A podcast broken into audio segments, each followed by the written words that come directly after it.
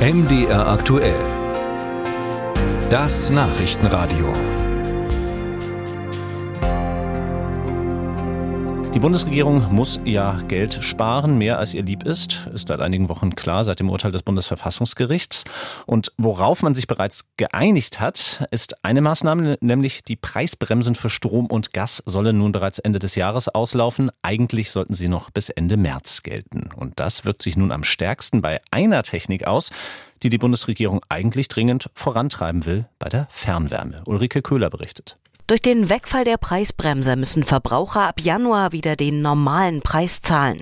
Laut Lorenz Bücklein von der Verbraucherzentrale Sachsen müssen sich Haushalte auf erhebliche Mehrkosten einstellen. Wenn es jetzt soweit sein sollte, dass die Preise am Markt erstmal in der Fernwärme relativ hoch bleiben und das deutet sich jetzt erstmal an, bedeutet das in aller Konsequenz, alles, was ich ab Januar dann heize, wird über die Preisbremse nicht mehr abgefedert und das werde ich in der Konsequenz dann wohl wahrscheinlich in der Nebenkostenabrechnung für das Jahr 2024 spüren, wenn mein Vermieter sich an mich wendet und die Nebenkosten abrechnet mit mir. Kunden der Energieversorger, die zum Beispiel mit Gas heizen, können in preiswertere Tarife wechseln.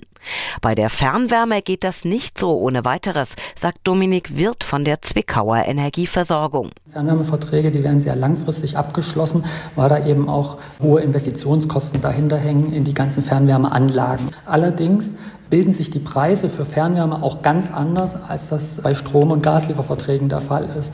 Bei Fernwärmelieferverträgen haben wir mit unseren Kunden Preisanpassungsklauseln. Und die Preise für die Fernwärme die ändern sich in jedem Quartal. Im Sommer hat die Bundesregierung das Gesetz zur kommunalen Wärmeplanung beschlossen.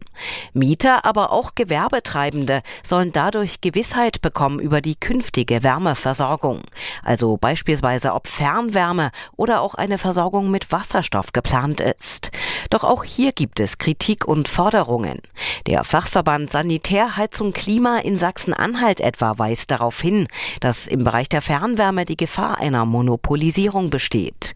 Vorstand Ralf Kurze. Im Gesetz mit der kommunalen Wärmeplanung wird ja nicht davon gesprochen, dass auch andere Anbieter in den Städten zukommen können. Es wird noch nirgends davon gesprochen, können sich andere Marktteilnehmer bewerben oder sind es nach wie vor die Stadtwerke, die großen Energieversorger, die eh schon ein Monopol auf die Fernwärme in den Städten und Gemeinden hat. Die Verbraucherzentrale fordert eine verbraucherfreundlichere Ausrichtung. Lorenz Bücklein. Denkbar sind natürlich tatsächlich etwas kürzere Vertragslaufzeiten. Es geht dann auch weiter damit, dass die Preistransparenz verständlicher sein muss. Anbieter sind eigentlich angehalten dazu, ihre Preisbildung auch auf ihrer Webseite offen zu legen und das auch tatsächlich so zu erklären, dass das auch für Laien verständlich ist. Und da legen wir auch mittlerweile ein Hauptaugenmerk darauf, seitens der Verbraucherzentralen zu gucken, dass dieser Markt fairer gestaltet wird. Bücklein rät, das eigene Heizverhalten zu checken und eventuell die Betriebskostenvorauszahlungen anzupassen, damit nicht bei der nächsten Abrechnung erheblich nachgezahlt werden muss.